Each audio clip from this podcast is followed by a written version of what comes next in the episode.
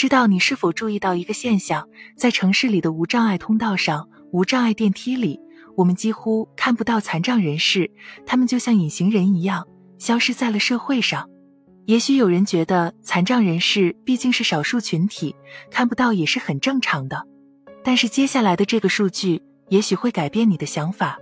我国第六次人口普查显示，截至二零一零年，我国残障人士总数约为八千五百零二万，也就是说，平均十几个人里就有一个残疾人。可无论是在北上广这样的一线城市，还是十八线小县城，都很少能看到他们的身影。我国的残障人士去哪儿了？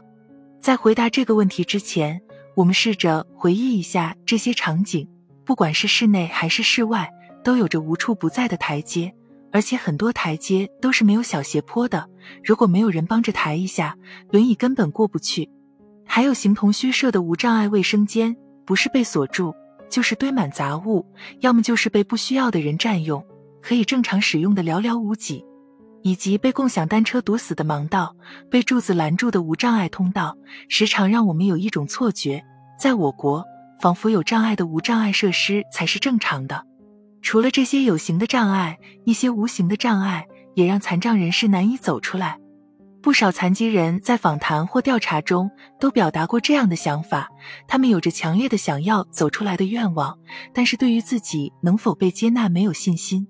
之前看过一个电视节目。一位盲人去超市买东西，问售货员，但是没人回应。而在生活中，这样的场景可能每天都在上演。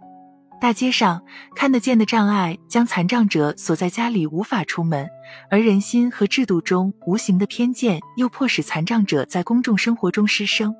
让残障人士走出来这件事，远比我们想象的更加艰难。听到这里，也许有些人会疑惑：我又不是残障人士。也不是负责无障碍设施的设计者或制造者，我了解这些有什么用呢？我们生活在一个充满不确定的社会里，身体的、社会的局限都可能让人短暂的成为残障者。无障碍不只是别人的事，更是我们每个人自己的事儿。举个例子，如果现在没有了眼镜，多少人会立即因近视而成为视力受损的残障者？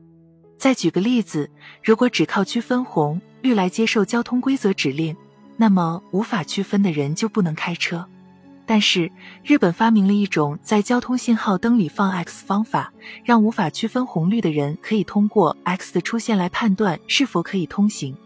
从此，无法区分红绿不再是人不能开车的障碍。同理，很多人认为无障碍设施只有残障者会使用，离正常人的生活很遥远，甚至可能只是茶余饭后调侃的素材。其实。我们每个人都需要无障碍设施。网上有一组既心酸又好笑的问答，问题是：摔断了腿，没有马桶怎么上厕所？回答是：可以练一下单腿蹲。心酸和好笑的背后，是我们无法对残障者感同身受。我们不妨试问：你有带着沉重的行李箱上下楼梯的经历吗？你推过婴儿车吗？你意外受过伤吗？如果幸运的你没有过这些经历，那你也会变老。不是吗？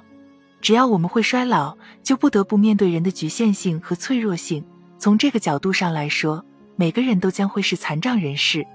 所有人都需要无障碍设施，这不是一句口号。不要等到年老时、受伤时才意识到无障碍设施的重要性，而是现在就行动起来，对残障人士少一些偏见，对无障碍设施多一些关注，必要时愿意挺身而出，大胆发声。今天这个有点沉重的话题，我们就先聊到这里。愿每个人都能被这个世界温柔以待。我们下期见。